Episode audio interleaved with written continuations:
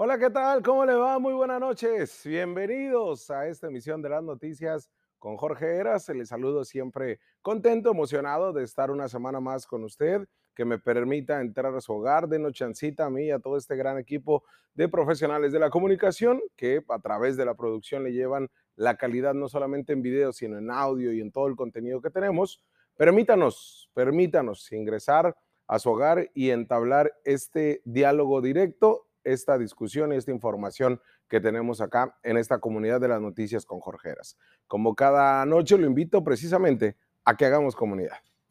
Cuando en México se requiere de que se suba el nivel de debate, del diálogo, de los consensos, de una verdadera discusión de temas a profundidad en las tribunas legislativas y en las salas de cabildo en todo el país, todo termina siendo un circo. No esperábamos que nos fueran a sorprender. Es más, esperábamos, confiábamos que de nueva cuenta nuestros legisladores, legisladoras y regidores nos fallen, nos decepcionen. ¿Y qué cree? Lo volvieron a hacer. Nos vuelven a decepcionar. En debate pueril, una sin razón de burlas y planteamientos fuera de tono. Señoras y señores, bienvenidos a esta parte del año en la que se vota, se discute cómo se va a administrar el dinero de usted y mío. Cuando los diputados federales y regidores de los ayuntamientos votan las leyes de ingresos y presupuesto de egresos, tanto de la federación como en el caso de cada ayuntamiento. Ya se hizo lo propio en Baja California, falta que lo valide o lo termine aprobando el Congreso del Estado, que será en el mes de diciembre cuando esto suceda.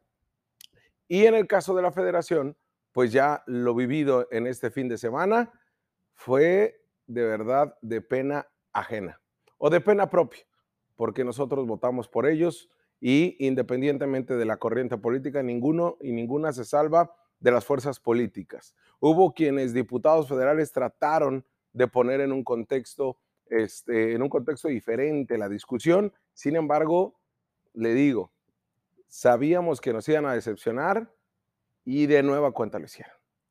Pero vámonos por partes. El presupuesto de egresos de la Federación para el ejercicio fiscal 2022 ya fue aprobado por la Cámara de Diputados durante la madrugada del domingo 14 de noviembre, el cual contempla un aumento de recursos federales para Baja California de 3.928 millones de pesos. Usted a ver, ahorita lo verá en pantalla, un estudio que se da de este proyecto.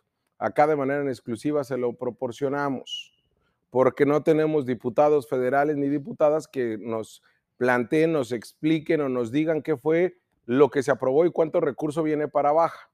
Bueno, va a haber un incremento de 3.928 millones, 3.8% más que en 2021, como lo muestra en la propia gráfica. En 2021 se recibieron 51 mil millones de pesos y ahora serán 55 mil 328 millones de pesos para el gasto. Hay que recordarle usted que el 90% del dinero que se gasta, que se ejecuta para los programas de Baja California, las acciones y toda la política, eh, es de la federación.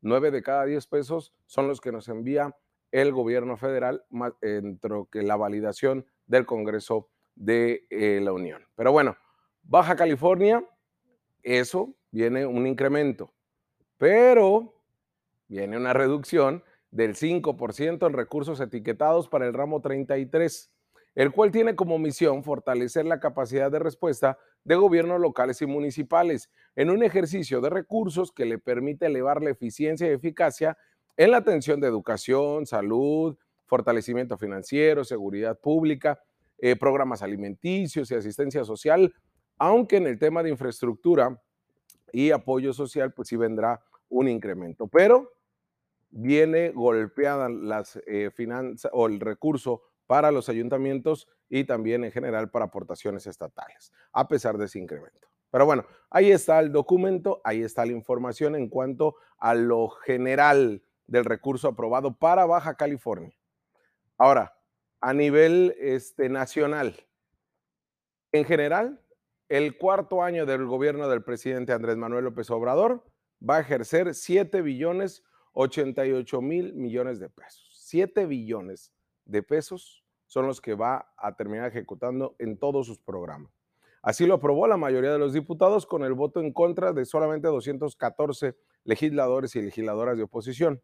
El presupuesto final no incluyó ninguna de las propuestas emitidas en parlamentos abiertos y pese a que se generó una cifra récord de 1.994 reservas, casi el 86% impulsadas por la oposición, pues en el desahogo que llevó cuatro días, con recesos nocturnos para descansar, 52 horas de debates, solamente se planteó lo que quería el presidente y no hubo mayor discusión o debate de fondo más que decirse de groserías legisladoras del PRD, de Morena, las del PAN entraron ahí y también eh, tergiversaron la discusión por el tema del aborto. Vaya, fue un circo. Pero bueno, eso es lo que resulta. Mientras se daba esta discusión, 52 horas de debate a nivel nacional, en los primeros minutos del sábado, en el salón de plenos se volvió en un salón de fiestas porque le cantaron las mañanitas al presidente, cumplió 68 años. Y ese festejo fue transmitido por el canal del Congreso en San Lázaro. Vaya, en, la Cámara de Diputados Federal es regularmente ya un escenario de circo, uno muy malo, por cierto. Ninguno de nuestros diputados y diputadas federales por Baja California ha rendido algún tipo de mini informe de lo vivido. Como se es una costumbre ya, brillaron por su ausencia lamentable el trabajo cuando pues no se informa, cuando solamente termina siendo tour legislativo lo que hacen nuestras legisladoras y legisladores. Y ahora les toca a los morenos. Anteriormente fueron panistas y anteriormente fueron priistas. Todos terminan siendo exactamente lo mismo. Ahora vámonos a lo local. Por otro lado, como cada año, la discusión de los regidoras y regidores es en torno a modificaciones de las tablas catastrales, que no es otra cosa que incrementar, eh, aunque no lo vendan como actualización, estas tasas de valores catastrales, que, la cual genera una modificación al cobro del impuesto predial, pero también ahora se cuestionó el derecho al alumbrado público que le cobran vías Comisión Federal de Electricidad cada mes y en el caso de Ensenada cada dos meses. Se volvió tema ahora porque hubo un fallo, bueno, ha habido dos fallos de la Suprema Corte de Justicia sobre la invalidez o lo inconstitucional que resulta este impuesto disfrazado de derecho. Este fin de semana, el sábado, por la mañana, con 11 votos a favor, uno de ellos del regidor panista morenista, Oscar Vega Marín, y seis en contra del PAN, Movimiento Ciudadano y de eh, regidores independientes, aprobaron el proyecto de ley de ingresos de Mexicali.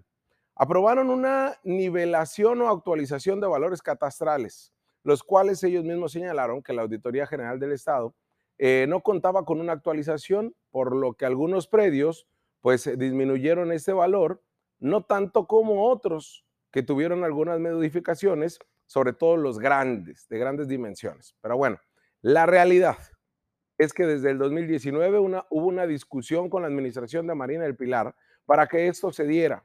Pero en 2020, con la presión social, no se actualizaron las tablas catastrales, pues un artículo transitorio se dio marcha atrás para seguir cobrando lo mismo del impuesto predial que usted paga desde el 2017.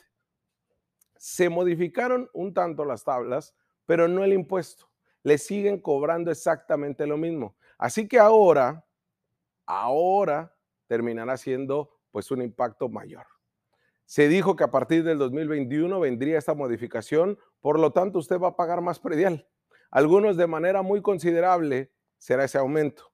Lo malo es que no hay ninguna autoridad y ningún regidor o regidora que realmente se dedique a explicarle a la ciudadanía cómo es que se dio esa tan dichosa actualización. Pues nos la están vendiendo, como lo hizo el PRI antes y el PAN también, que no son incrementos, sino que es una revaloración del valor catastral que no es para todos, sino para los que realmente no lo tienen actualizado, que le van a quitar a los ricos para darle a los pobres, algo así muy Robin Hood de tres pesos. Y ese es el mismo cuento que nos han vendido siempre. Pero bueno, en este proyecto de ingresos, que para los diputados, perdón, los regidores del PAN, señalaron que era eminentemente recaudatorio y que pretendía que los ciudadanos paguen más impuestos, además de que paguen más los que siempre pagan más, Curiosamente, así se da en un contexto donde el panismo precisamente hizo que los que pagaran más, pues no pagaran, ¿no? En el tema del impuesto predial. Pero en el tema del DAP, del derecho al alumbrado público, regidores como Sergio Tamay, sí, el mismo del Centro Cívico Mexicalense, el hijo del gran luchador social para reducir las tarifas eléctricas, ahora en un acto de total incongruencia, defendió el impuesto al alumbrado público. Sí, al igual que los regidores morenistas y el síndico procurador, y decían que no se vería incrementado, sino reducido de 16 a 15 pesos mensuales. Vaya, gracias, regidores, ¿no? Son muy dadivosos por reducirnos un peso.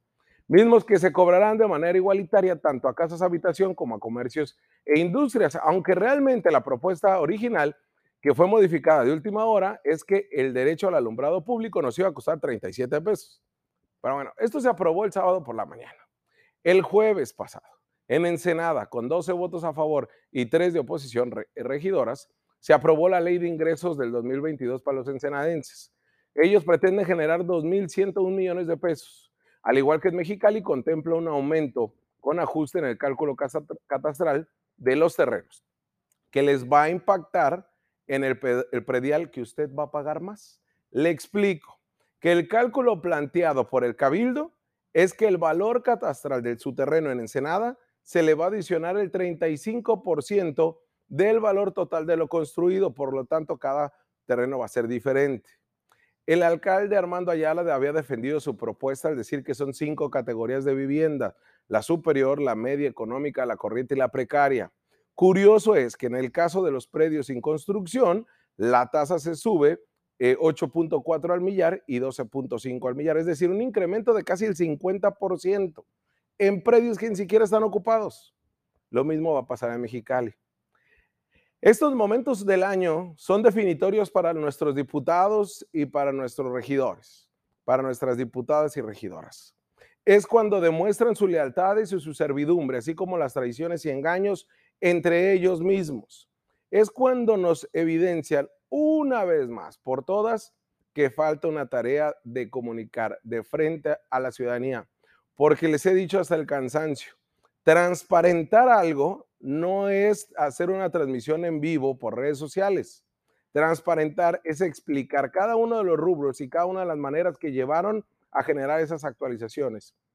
Ahora falta que el Congreso del Estado la vote en el caso de estos incrementos o actualizaciones a las claves catastrales, tanto en Ensenada, Mexicali, y harán lo propio con los demás municipios.